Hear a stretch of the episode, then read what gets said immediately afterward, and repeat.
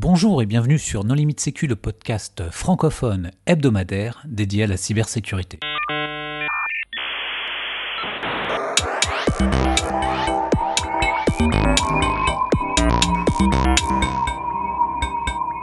Alors aujourd'hui, nous allons parler d'un simulateur Internet avec François Lezueur. Bonjour François. Bonjour. Pour discuter avec lui, les contributeurs No Limite Sécu sont Paul Amar. Bonjour. Nicolas Ruff. Bonjour. Hervé Schauer. Bonjour. Jean-Philippe Gaulier. Bonjour. Et moi-même, Johan Hulot. Alors François, en préambule, est-ce que tu voudrais bien te présenter? Alors oui, donc je suis enseignant-chercheur à l'INSA de Lyon en, en sécurité numérique et en système distribué.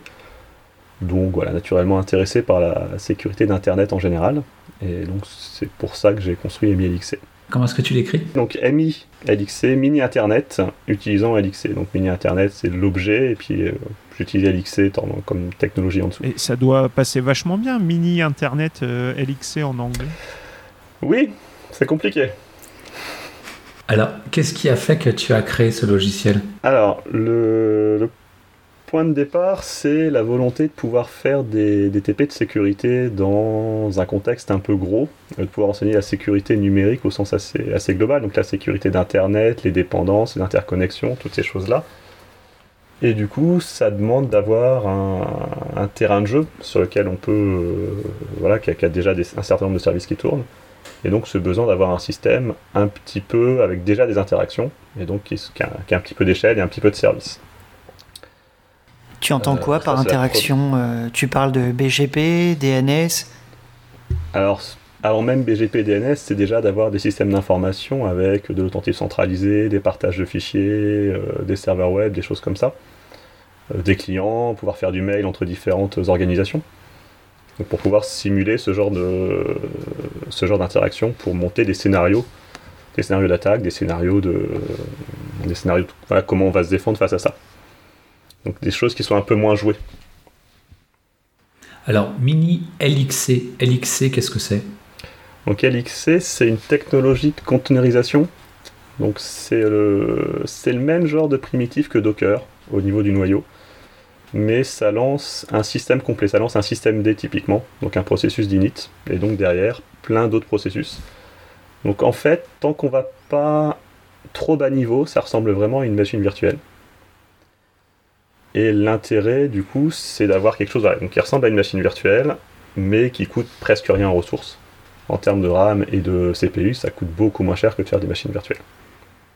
Alors, il, me semblait justement, justement pardon, pour nos auditeurs que la différence entre euh, LXC et une machine virtuelle, c'est que LXC, je vais y arriver, euh, ça se base sur une technologie de conteneur euh, à, base de, gestion de namespace dans le noyau, et que on refaisait pas justement une, simulation de processeur, on faisait pas de redémarrage, mais simplement on fait une séparation au niveau de ses namespace, au niveau de ses droits.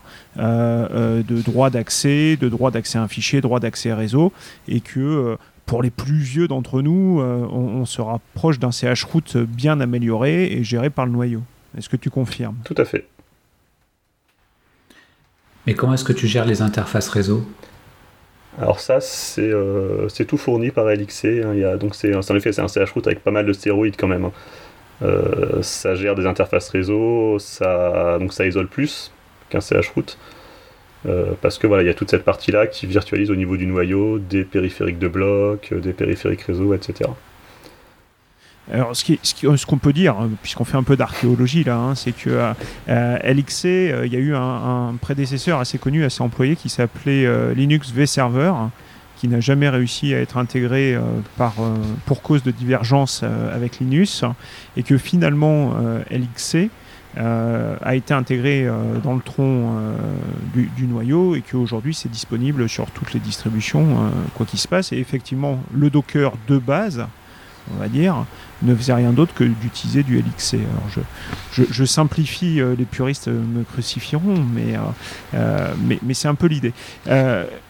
mais du coup, on pourrait se poser la question, est-ce que finalement tu nous as pas refait un petit Kubernetes ou Kubernetes pour les Français à ta sauce?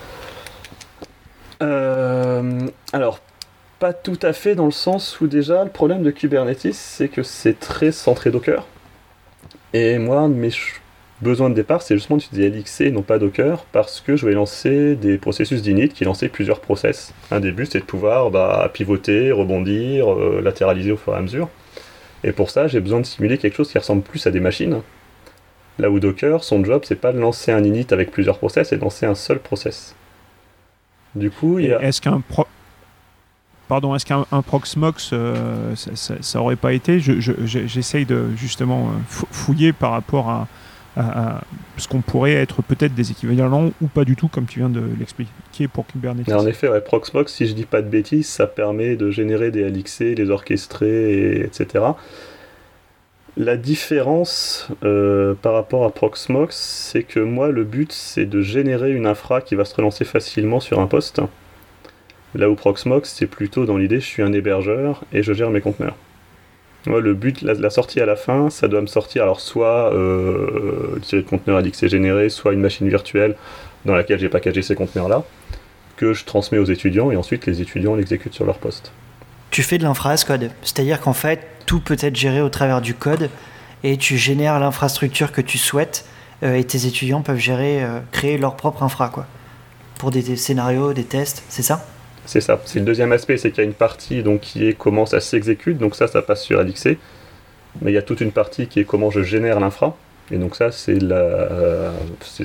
l'infrastructure as code. Les outils plus proches, du coup, c'est plutôt d'aller côté Vagrant ou des choses comme ça, qui permettent de, procédurer la, génération des machines.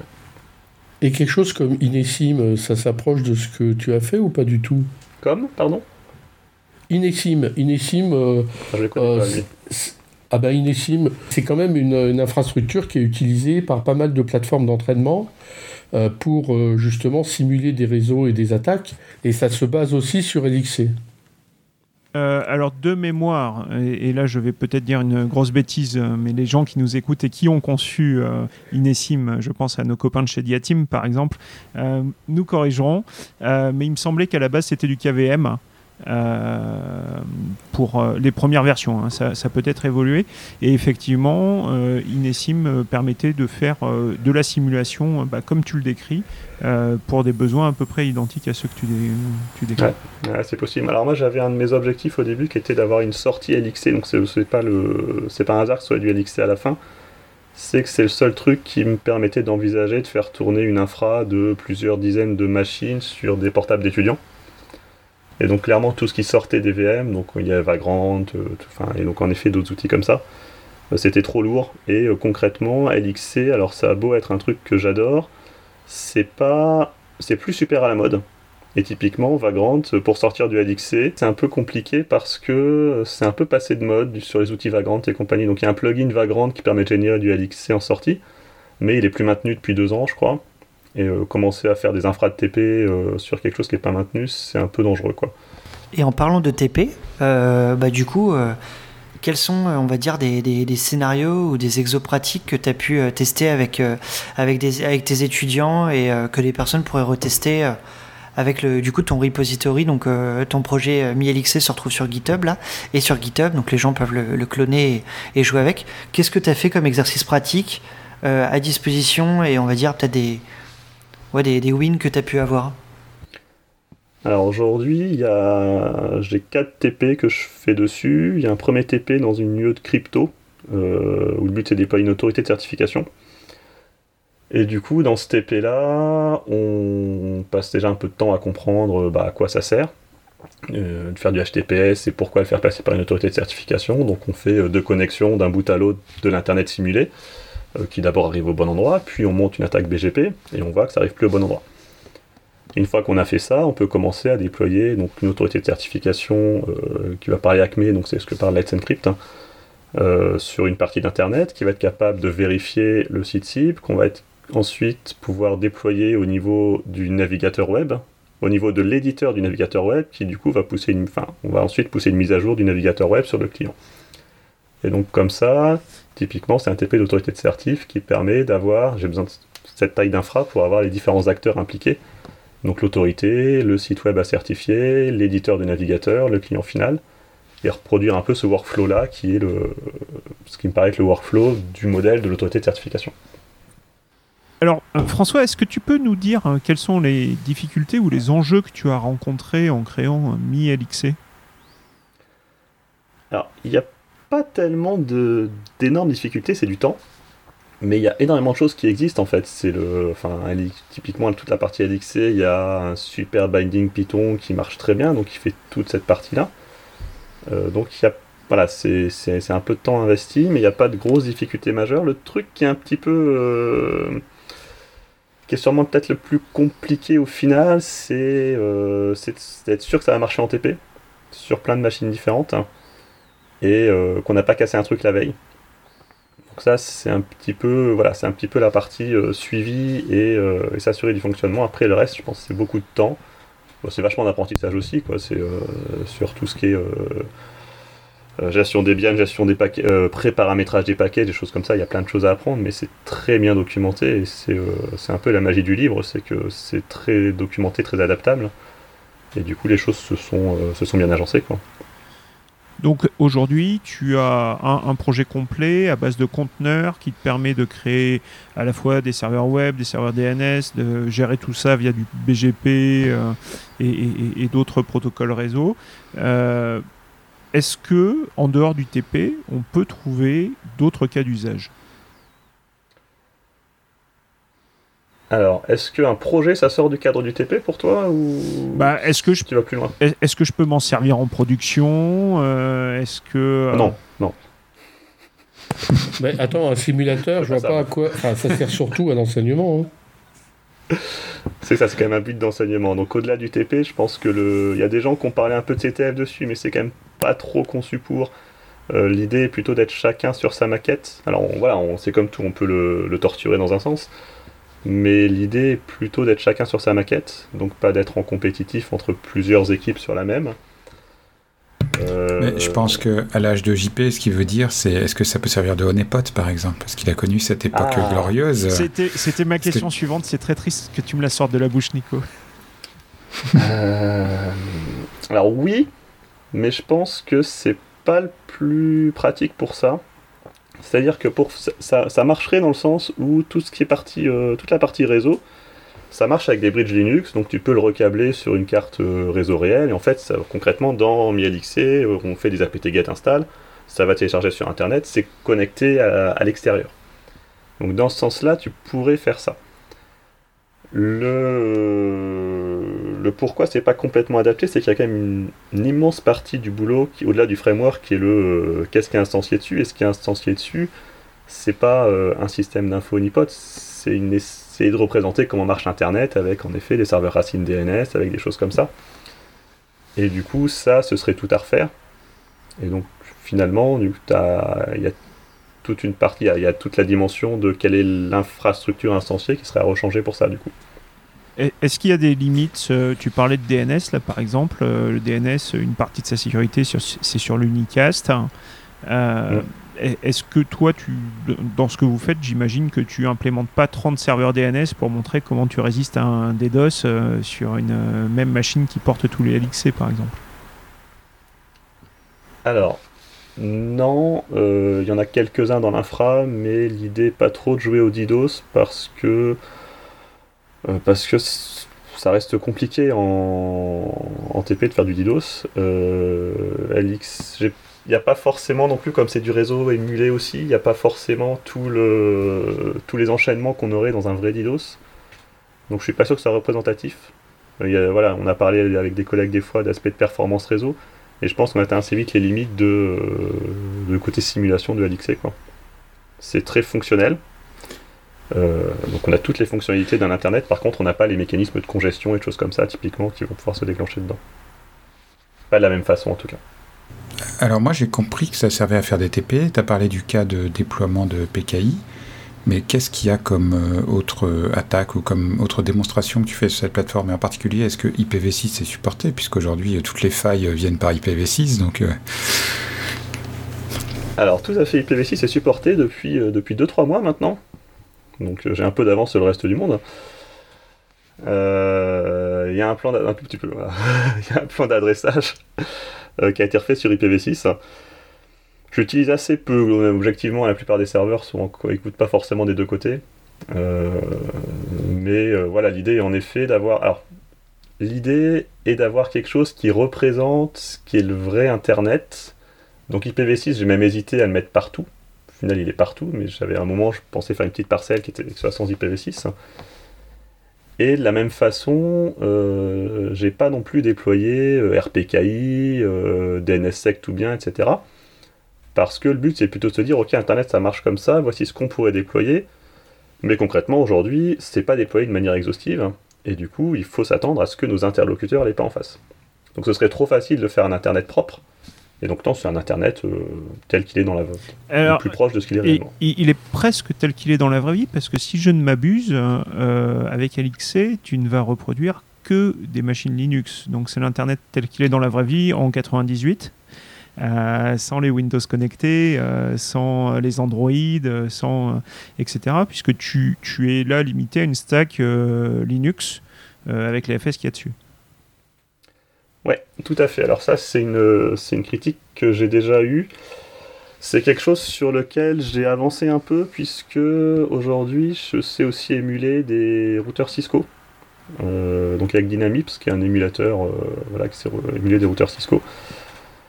C'est pas très très pratique Dynamips à utiliser, mais concrètement il marche. Donc ça veut dire que euh, même si c'est pas forcément pour ça qu'on va l'utiliser. Euh, j'ai commencé à modulariser un peu la partie back-end, et donc il est envisageable maintenant de faire des back-end sur VirtualBox par exemple, et donc on pourrait commencer à imaginer mettre des Windows dedans, pour en effet s'approcher un peu plus, et euh, voilà, et pouvoir mettre un Active Directory et des choses comme ça. Mais c'est moins mon dada au quotidien ça. Et du coup voilà, j'ai à peu préparé l'enveloppe, j'avance tranquillement là-dessus, mais c'est pas encore au point. Et tu parlais tout à l'heure en fait d'IPv6 Pardon, jeune. Et tout à l'heure, tu parlais du coup d'IPv6. Est-ce que euh, c'est des contributions euh, donc personnelles? Est-ce que d'autres personnes t'aident sur ce projet? Tu l'as présenté au stick. Euh, voilà, est-ce que que tu as d'autres contributeurs qui ont, essayé justement de t'aider voilà, pour apporter, pourquoi pas, et adapter à, d'autres stacks? Pourquoi pas rajouter du Windows là-dessus L'Active Directory, qui sont pas forcément ton dada, mais pour lesquels certaines personnes pourraient être hyper intéressées alors c'est très très ouvert aux contributions. alors j'ai pas mal d'utilisateurs parce que, parce que j'en force une centaine par an déjà, donc euh, ça, fait, ça fait tout ça qui passe. Hein. Euh, il y a moins de contributeurs, alors c'est du AGPL, donc euh, c'est libre et les contributeurs sont bienvenus. en effet, j'ai déjà parlé, voilà, mais ça s'est pas fait pour, pour les parties Windows. Il y a eu quelques contributions de quelqu'un qui participait au TP cette année, donc c'est accessible et c'est jouable, ça veut dire qu'il a réussi à prendre en main et à contribuer des choses dessus. Après, bon, ouais, la, doc est pas forcément géniale, ma façon d'écrire du Python est peut-être pas hyper moderne non plus, mais, euh, c'est très très ouvert. Est-ce que tu peux scripter euh, la création de l'infra? Euh, Est-ce que, si oui, comment tu fais? Est-ce que tu utilises des fichiers de configuration? Euh, est-ce que tu utilises euh, un langage spécifique? Enfin, Comment ça se passe? Alors j'ai fait au plus simple parce que, euh, bah, encore une fois, l'usage fait que j'ai pas besoin de le maintenir dans le temps. L'idée c'est de déployer une infra, on l'utilise et puis après on la jette. c'est pas du tout quelque chose qui est. Il n'y a, pas d'aspect de maintenance et de, durabilité. Donc des scripts bash par machine qui génèrent, enfin qui, qui, sont des scripts de provisioning qui, qui déclenchent toutes les installations qu'il faut faire. Il y a euh, toute une partie euh, de template pour euh, permettre de garder ça scalable, enfin que ce soit un petit peu scalable. C'est-à-dire que, comme je suis quand même à peu près tout seul dessus, l'idée c'est que l'infra doit grossir, mais que la base de code ne doit pas trop grossir. Et que du coup, bah, dès qu'il y a des choses qui sont mutualisables, et bah, je les mutualise. Donc il y a un mécanisme de template qui, que j'ai mis en place dès le début, qui permet du coup de définir que euh, bah, qu'est-ce que ça va être de faire un serveur DNS, qu'est-ce que ça va être de faire un serveur SMTP, et ensuite je peux dire qu'une machine va être serveur DNS, serveur SMTP, et du coup ces scripts-là sont appelés systématiquement. Et il y a aussi des templates de groupe qui permettent de dire bah là je veux euh, un template de racine DNS par exemple, et du coup ça va générer euh, les templates des différents conteneurs.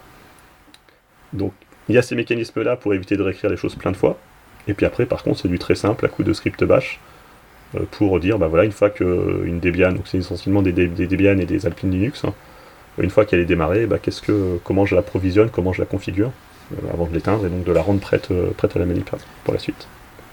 Aujourd'hui, donc, tu es euh, enseignant dans une école d'ingénieurs. Euh, L'ANSI a, répertorié un certain nombre euh, d'établissements qui sont euh, sous, une charte SECNUMEDU, si, si je ne m'abuse. Est-ce que tu as cherché à te rapprocher d'un certain nombre de ces établissements, que ce soit des BTS, des DUT, des écoles d'ingé, des universités, pour leur dire euh, bah voilà, euh, j'ai développé ça, on s'en sert pour les TB parce que c'est finalement hyper pratique et puis c'est déjà. Non mais ça devrait être le contraire. Contact ou, ou, pas du tout? Ça devrait être les autres à s'intéresser au projet. oui, non, j'ai pas. J'ai. Bah, enfin. C'est un petit peu la réponse d'Hervé. Si je le présente, j'ai présenté à SSTIC, j'ai présenté à RECIC, notre conférence recherche enseignement de la communauté. Donc j'essaye de communiquer dessus en effet pour que d'autres collègues puissent l'utiliser. Euh, c'est en train d'avancer auprès, de quelques collègues. Euh, après, en effet, c'est la façon de diffuser l'info euh, par le biais des conférences. Quoi. Et nos limites sécu, c'est une très bonne diffusion. Voilà. Alors moi, je, je reviens sur mes listes d'attaques. Donc, ok, on a compris qu'au niveau IPv6, il y a pas mal de trucs à faire avec tous les mécanismes de transition ou les adresses IPv6 qui encapsulent en fait des adresses IPv4, etc.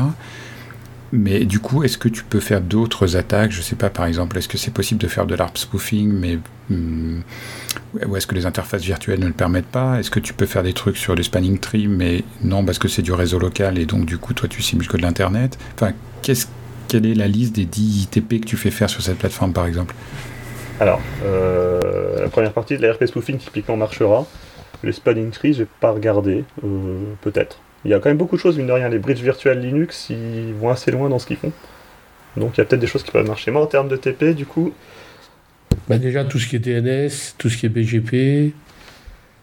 Voilà. Donc il y a tout ça qui est possible, hein. euh, y compris les attaques, euh, les attaques sur les serveurs DNS, comme on a pu voir, mais aussi les dernières attaques là sur le NAT. Il faudra tenter, mais il n'y a pas de raison. Il y a du NAT dedans, donc ça doit pouvoir marcher. Les TP que je fais, moi, donc il y a cette partie-là, donc sécurité d'Internet, et on a trois ensuite sur la sécurité d'un SI, euh, où on fait dans, une, dans un premier, on fait une intrusion avec euh, phishing par mail, euh, brute force d'identifiant, puis dépôt d'un cheval de Troie, reverse shell, choses comme ça, pour voir voilà, les pivots intérieurs, nmap, et rebond sur une autre machine, pour voir un petit peu qu'est-ce qui se passe, quel peut être le schéma d'une attaque. Hein. Et partant de cette attaque-là, ensuite, il y a un TP de segmentation réseau.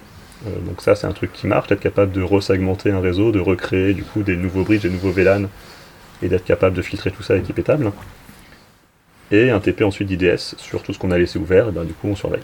Donc ça, c'est les quatre aspects que je regarde. Est-ce que tu euh, fais bûcher tes étudiants sur euh, tout ce qui est analyse réseau? Est-ce que vous, vous faites de, de, la prise d'empreinte PCAP et puis vous essayez d'en faire quelque chose? Tu as parlé d'IDS, mais est-ce que vous allez un peu plus loin ou pas aujourd'hui? Alors aujourd'hui, non. Parce que parce que c'est la fin de la matière à ce moment-là, quoi. Donc euh, c'est là que je m'arrête.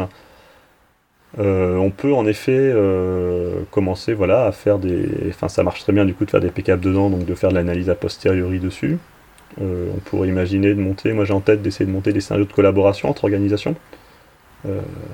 à la MISP, quoi, avec voilà, des différents différentes organisations qui pourraient collaborer, voilà, qui pourraient s'échanger de l'information comme ça, donc être capable d'essayer de simuler ça. Mais après, c'est aussi voilà, ce que euh, par rapport à moi, mes besoins d'enseignement, après, bah, ça va au-delà. Donc pour l'instant, c'est pas des choses que j'ai explorées euh, plus que ça. Donc tu parles de phishing et puis tu parles aussi de donc d'attaque sur la NAT. Je suppose que tu parles de Slipstream, qui est la dernière publiée, qui en fait fait ouvrir des ports à un navigateur web. Donc, est-ce qu'il faut comprendre qu'il y a des clients graphiques installés sur les VM? Est-ce qu'il y a un Chrome? Est-ce qu'il y a un Outlook ou un, équivalent euh, Linux euh, type Thunderbird?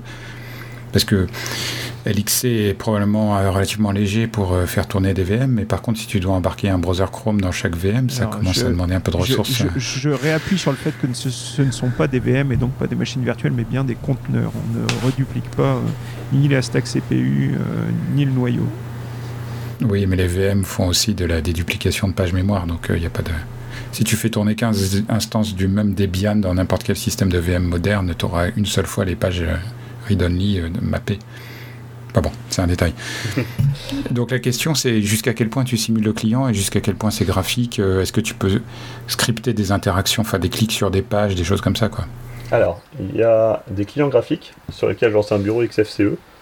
On a un bureau XFCE, la barre d'état, etc. On peut lancer un navigateur, il y a un Firefox, il y a un close mail pour faire du mail. Euh, voilà, donc on a un bureau, on a une impression de, de vrai VM dans ce cadre-là, et ça lance dans ce cas-là la partie serveur X uniquement sur les machines qu'on veut afficher. Donc ça reste léger, ça lance pas, euh, ça lance pas plein de serveurs X sur toutes les machines. Ça passe par de la redirection de, de. Donc la socket X de la machine haute, elle est partagée dans les conteneurs, ce qui permet du coup de réafficher avec Xephir, de réafficher euh, un bureau dans une fenêtre.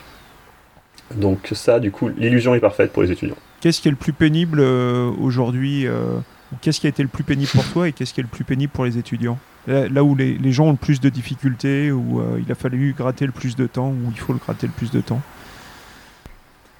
Est-ce que c'est par exemple le routage Est-ce que c'est sur IP Tables où tu as du pré-routing, du masquerade Est-ce que c'est encore sur autre chose? Il n'y a pas trop. Alors, si, euh, sur le côté étudiant, ce qui est un petit peu galère, c'est la partie resegmenter le réseau. C'est pas la partie faire les c'est la partie euh, modifier dans MiLXC la configuration, donc la, la, déclaration de la topologie, pour rajouter des ponts réseau, pour rebrancher les cartes réseau différemment.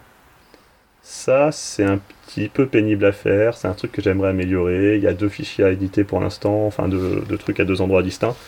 Euh, c'est pas très très pratique. Et là, en effet, euh, voilà, c'est une partie que j'explique, où je mets beaucoup plus de lignes d'explication et où il galère plus que sur le reste du TP. Et MiLXC. Vas-y, vas-y. Ah, donc ça, c'est clairement voilà, une partie qui est, euh, qui est un petit peu délicate. Quoi.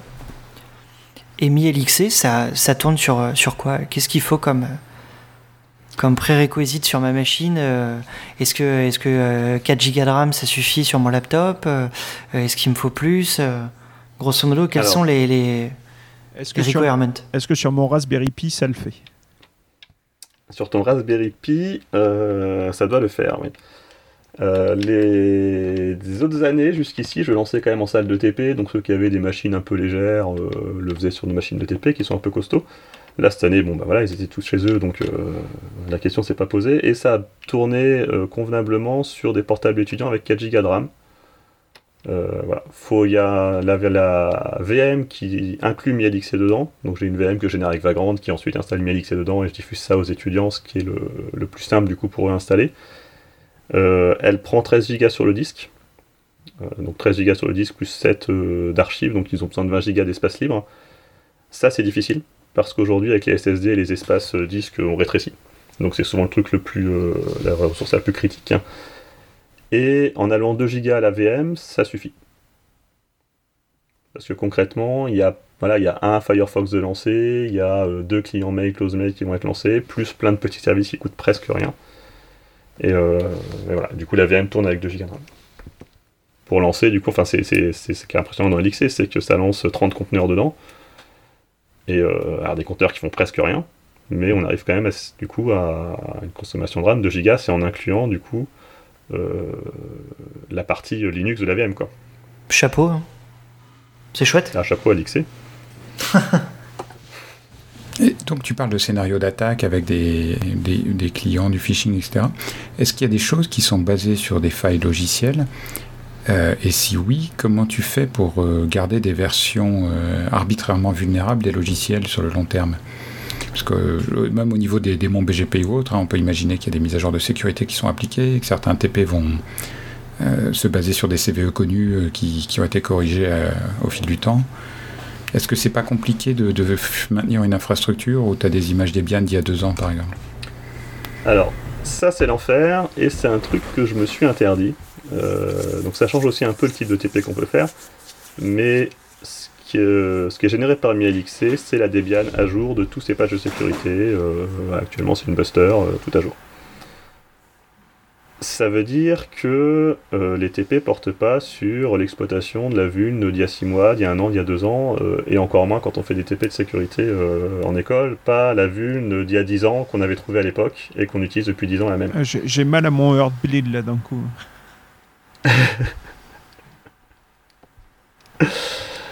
c'est du Linux, donc c'est du telnet moins effroute, tu veux dire ce, qui est, intéressant, c'est que tout à l'heure, tu nous as dit, euh, j'ai recréé euh, Internet, mais euh, on a dit du coup sans Windows et sans haute saleté dessus. finalement, j'ai pas de Heartbleed, etc.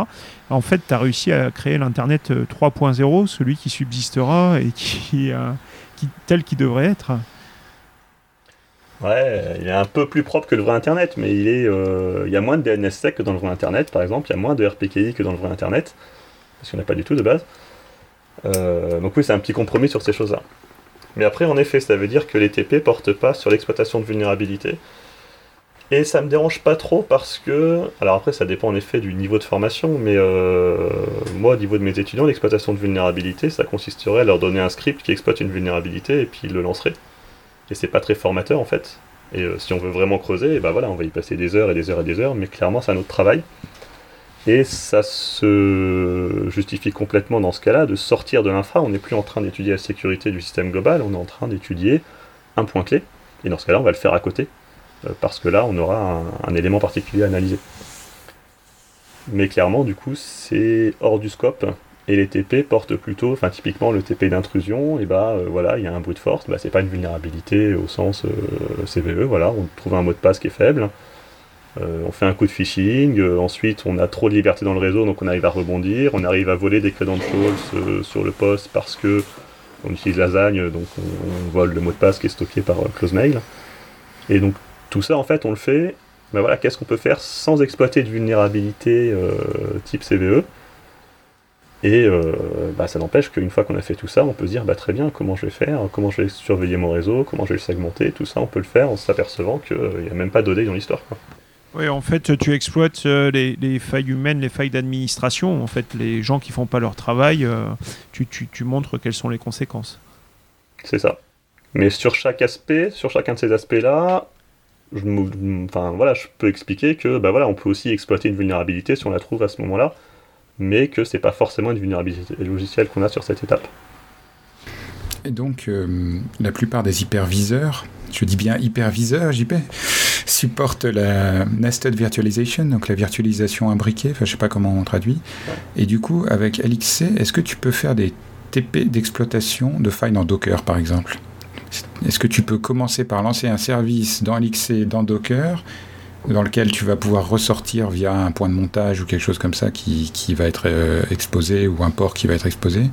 Ou est-ce que LXC ne supporte pas ça? Alors s'il y a du nested dans LXC, donc je pourrais en effet, euh, ça c'est un autre truc que j'aimerais faire, c'est que j'ai pas aujourd'hui d'infra euh, type cloud rigolote, avec en effet j'aimerais bien avoir un Kubernetes dans euh, une partie de l'infra. Et donc ça, ça marche, on peut faire du nested, des, des, namespaces nested, on peut lancer du coup, alors je sais qu'on peut lancer du LXC dans du LXC, je pense qu'on peut lancer du Docker dans du LXC. J'ai pas testé, mais a priori, tout ce qui est côté primitif noyau permet de faire ça. Et, et pourquoi elle peut pas le faire faire aux étudiants? C'est une possibilité. Euh, j'ai eu un cas une année, alors parce, parce qu'aujourd'hui je leur fais plus faire de projet là-dessus. Mais il y a une année en effet, ils avaient déployé un ELK euh, pour faire la supervision, euh, donc dans MiLXC. Donc en effet, ça pourrait être aussi un autre projet, mais voilà, aujourd'hui j'ai pu voilà, j'ai changé le format des projets, et du coup les projets partent sur autre chose. Tu parlais de choses que tu voudrais améliorer. Est-ce que tu veux parler un peu de la roadmap? Ouais, ouais, ouais. donc la roadmap, il y a je pense que le, truc principal de la roadmap, c'est quand même ce coup du support Windows, quoi. Euh, qui est un truc qui revient souvent, euh, qui permettrait. Euh, alors, je sais pas s'il me servira à moi, mais en tout cas, il, donnerait un peu plus de, un peu plus d'envergure à tout ça. toutes les choses existent au-delà de, du fait que, que je suis pas très Windowsien dans l'âme.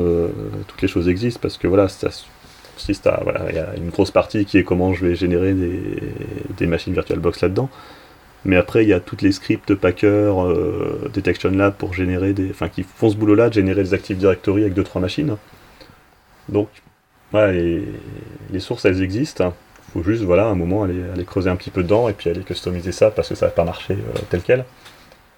Mais je pense que voilà, c'est probablement ça l'étape suivante, de rajouter voilà, un peu de Windows dans, dans l'infra. Ça tournera plus avec 2 Go de RAM chez les étudiants, évidemment.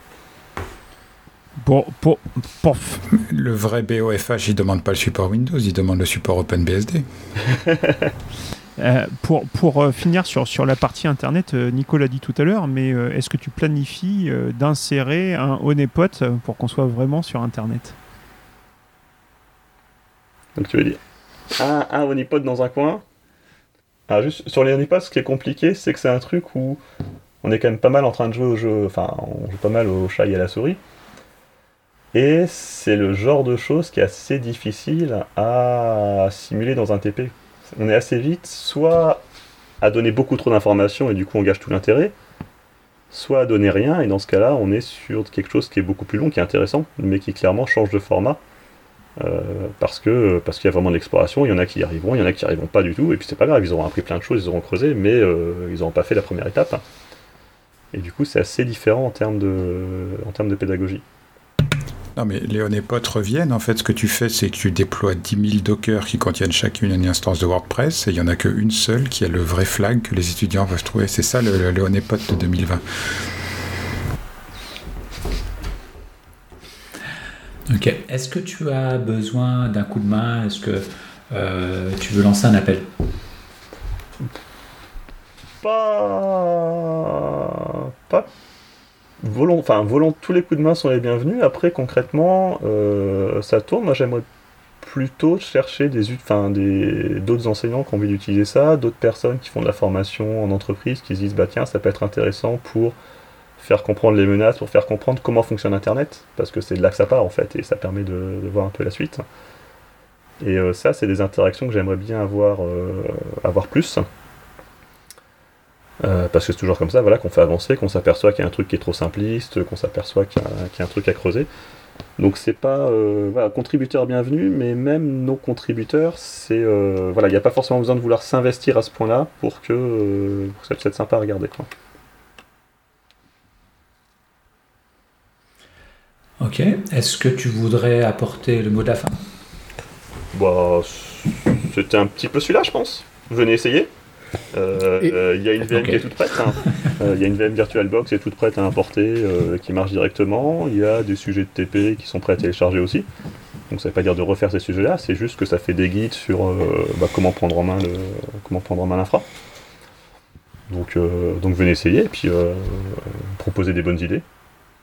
Où est-ce qu'on peut te retrouver, François? Euh, Sur les internets, euh, par mail, euh, Twitter, pas mal. Et puis. C'est quoi ton pseudo sur Twitter? Twitter, c'est F le sueur. Et ton, et ton F L E S U U Et ton GitHub? Et mon GitHub, bah, c'est F le sueur aussi. L'anonymat sur Internet, c'est plus ce que c'était. Hein. Non, mais ça, ce sont des très bons pseudos. Bon, François, merci beaucoup d'avoir euh, accepté notre invitation. Chers auditeurs, nous espérons que cet épisode vous aura intéressé. Nous vous donnons rendez-vous la semaine prochaine pour un nouveau podcast. Au revoir.